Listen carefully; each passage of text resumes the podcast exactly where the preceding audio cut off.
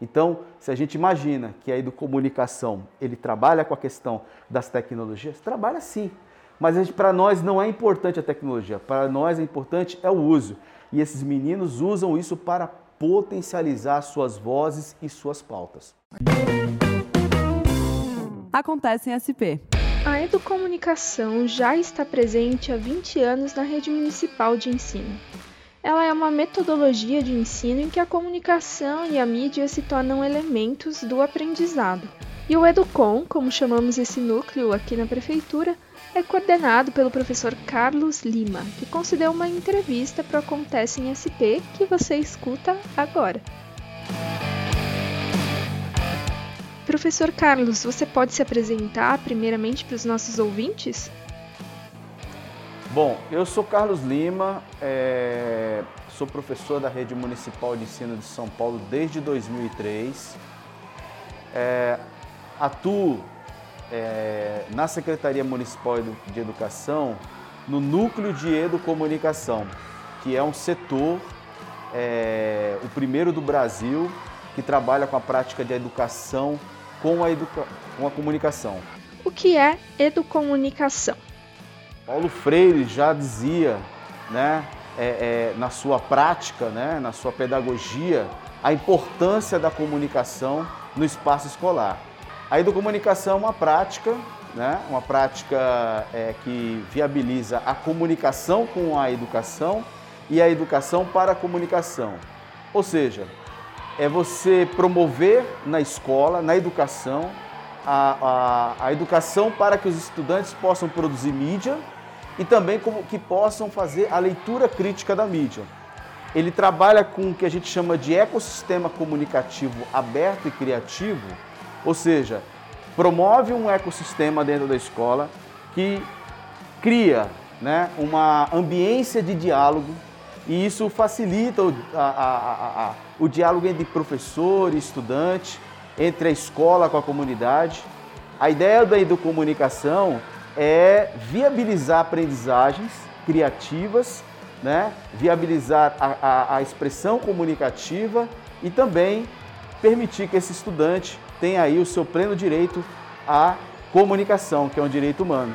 A educomunicação, a partir desse ano, 2021, passou a integrar né, como um verbete da língua portuguesa, muito em função do, do seu desenvolvimento ao longo dos anos, a Prefeitura de São Paulo, através do setor Núcleo de Educomunicação, desde 2001 até hoje, e esse ano completa 20 anos de educomunicação, tem proporcionado né, muitos é, benefícios aos estudantes e aos professores também.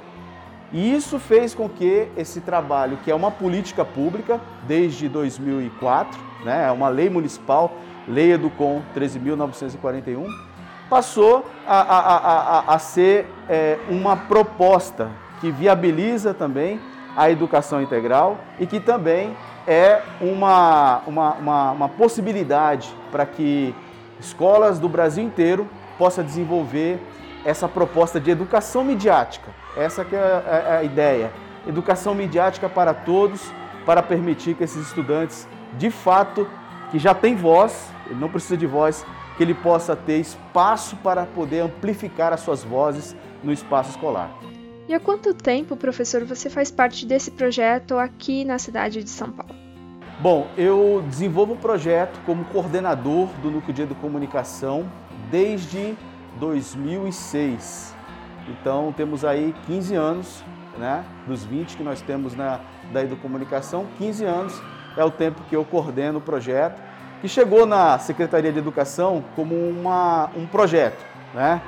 E com o passar do tempo virou um programa e depois virou um setor.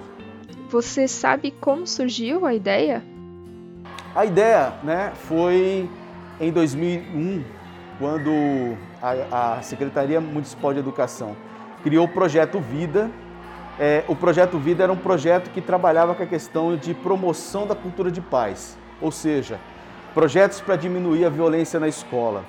E entre os vários projetos que existiam no guarda-chuva do Projeto Vida, foi chamado o Educom.rádio, que é um projeto desenvolvido pela USP, pelo Núcleo de Comunicação e Educação, liderado pelo professor Ismar de Oliveira Soares. É, foi criada uma proposta de trabalhar rádios escolares, né? Então, 255 escolas receberam um kit de equipamentos como se fosse uma rádio. Né? Uma rádio comum, porém com, com, com uma, é, uma transmissão restrita apenas à escola. E isso fez com que os estudantes, professores e, as, e a comunidade pudessem criar programas dentro da escola para permitir que é, é, é as mensagens que os estudantes estavam querendo passar ajudaria a escola a poder não ter mais violência. Esse processo, né, que durou quatro anos do Educom.rádio, é, justificou a criação da lei Educom, porque de fato conseguiu diminuir a violência nas escolas mais vulneráveis de São Paulo. Então, o Educom ele nasce como uma proposta de diminuir a violência na escola e ao longo dos anos foi se tornando projeto de ampliação da jornada escolar, né? É, e agora um projeto que vai é, é, trabalhar a questão curricular. Então, ele vem ao longo dos 20 anos, né? Desde a sua criação até hoje, como uma metamorfose, né? Ambulante, mas que cria, na verdade, uma um diálogo com as necessidades da escola pública municipal. Neste momento, estamos trabalhando a questão do currículo da cidade. E o currículo da cidade de São Paulo tem, no Imprensa Jovem, nos projetos de educomunicação, a força para que o currículo de fato faça sentido para os estudantes.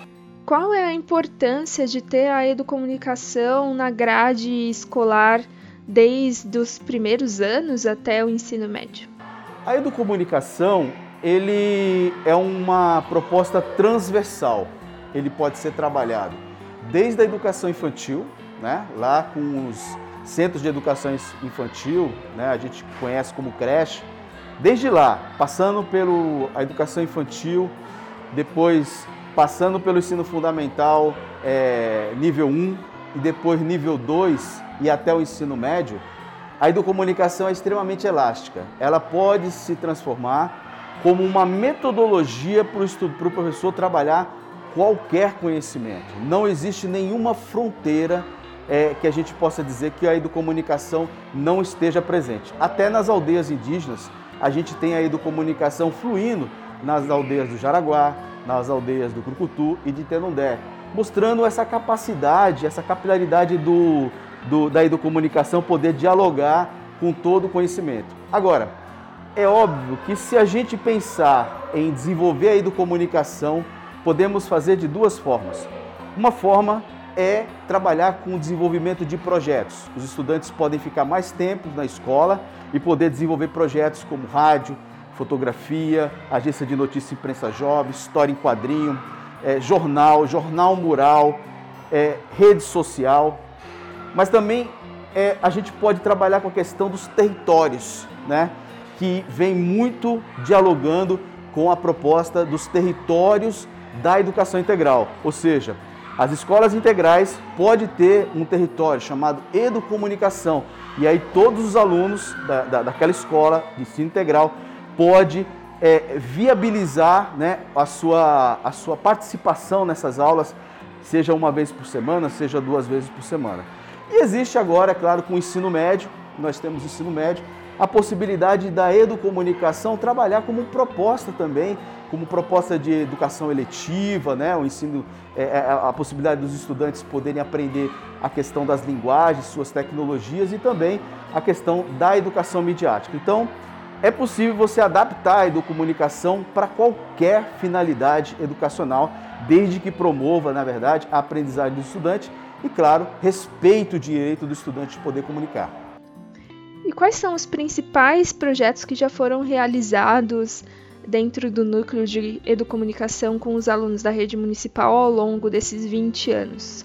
Bom, o primeiro foi o rádio, né? Educom.rádio foi o abre alas aqui na Secretaria Municipal de Educação, que trabalhou com a linguagem rádio, né, como uma proposta de criar estações de rádio para que os estudantes pudessem criar programas de rádio no pátio da escola ou mesmo na sala de aula. Esse foi o primeiro, é, é o primeiro projeto.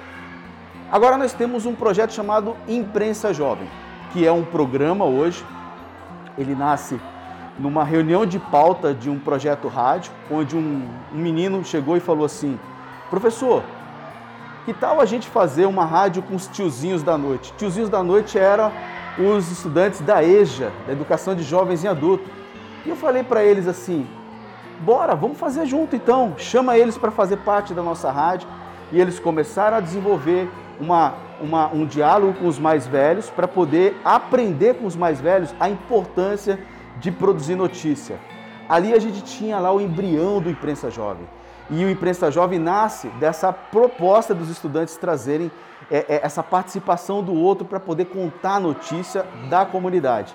O Imprensa Jovem, hoje, é um projeto reconhecido pela Unesco, é um dos melhores projetos de educação midiática do mundo, é, é, é, é reconhecido também pela, pela, por um prêmio que a gente ganhou, que é o prêmio de aprendizagem criativa do, do, do, do MIT. Né? Então, a, a proposta visa, na verdade, é, é, é, é, facilitar esse diálogo do estudante com sua cidade, né?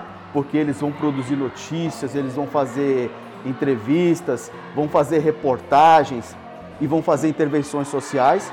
E esse projeto né, é, também é, é, facilita também o que é mais importante hoje, que é promover a alfabetização midiática e informacional. E esses estudantes passam de apenas criadores de conteúdo para leitores de conteúdo. Então eles não caem mais na fake news, eles são formados para que eles não possam ter essa, esse problema com as fake news. Muito pelo contrário, os jovens educomunicadores do Imprensa Jovem, é, eles de alguma forma trabalham é, é, a questão da formação da comunidade, fazendo intervenção é, social com a comunidade para educar a comunidade para não cair nas fake news. Como foi dar continuidade ao projeto de educomunicação durante a pandemia e o distanciamento social? Bom, a educomunicação ela é elástica e ele é adaptável. Você pode colocar a educomunicação em qualquer circunstância. E eu tenho dito, porque como eu tenho, é, é, estou na, a, à frente da, da, da, liderança da educomunicação na cidade de São Paulo é, passando por quatro governos, a gente percebeu que ali a gente já tinha já uma facilidade de dialogar com qualquer proposta de política pública que chegasse. Com a pandemia veio esse momento em que a gente sabe que o imprensa jovem, sabia que o imprensa jovem era muito comum a gente ver lá, colocar no, no YouTube, imprensa jovem, por exemplo, ou educomunicação, e ver os meninos na rua, na cidade, entrevistando pessoas nos grandes eventos da cidade. De repente todo mundo ficou em casa. E aí, como é que foi feito? A gente fez uma parceria com a Unesco Brasil para criar um projeto chamado Estudante Mediador dos ODS. Esse projeto Estudante Mediador dos ODS fez com que a gente pudesse nos aproximar ainda mais dos estudantes e aprender com eles como poderíamos fazer a educação midiática para outros colegas. E a gente criou esse projeto e criou muitas intervenções, porque a formação viabilizava que esses meninos e meninas fizessem intervenções é, é, sociais na comunidade, usando as mídias sociais, né, as redes sociais, o YouTube, os canais de diálogo que a escola tinha com as famílias para poder criar conteúdos para esse para essa forma de comunicação, para esse meio de comunicação. E os meninos, né, que sabem muito mais do que nós, é, é, adultos, professores, de como lidar com esse mundo digital, esse mundo é, é conectado, eles foram dando soluções para nós. E aí eles resolveram o problema de manter o projeto funcionando ativamente com projetos muito legais de intervenção durante esse período da, da, da, de afastamento social. E a gente imagina que com a, o retorno né, da, da, das aulas presenciais, esse legado de dialogar também à distância vai incorporar também ao, ao trabalho presencial que o Imprensa Jovem faz muito bem. Porque o Imprensa Jovem, a educomunicação é assim, ela se adapta ao mundo real, não um mundo imaginário.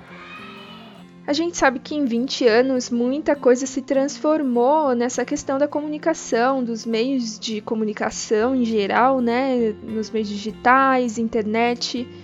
É, e falando nessas mudanças, qual que é o papel da educomunicação hoje na formação desses alunos diante dessas transformações? Eu acho que o papel da educomunicação nesse mundo que aumentou uma velocidade muito grande de interações, de comunicação, é trazer um aspecto que a gente chama de empatia.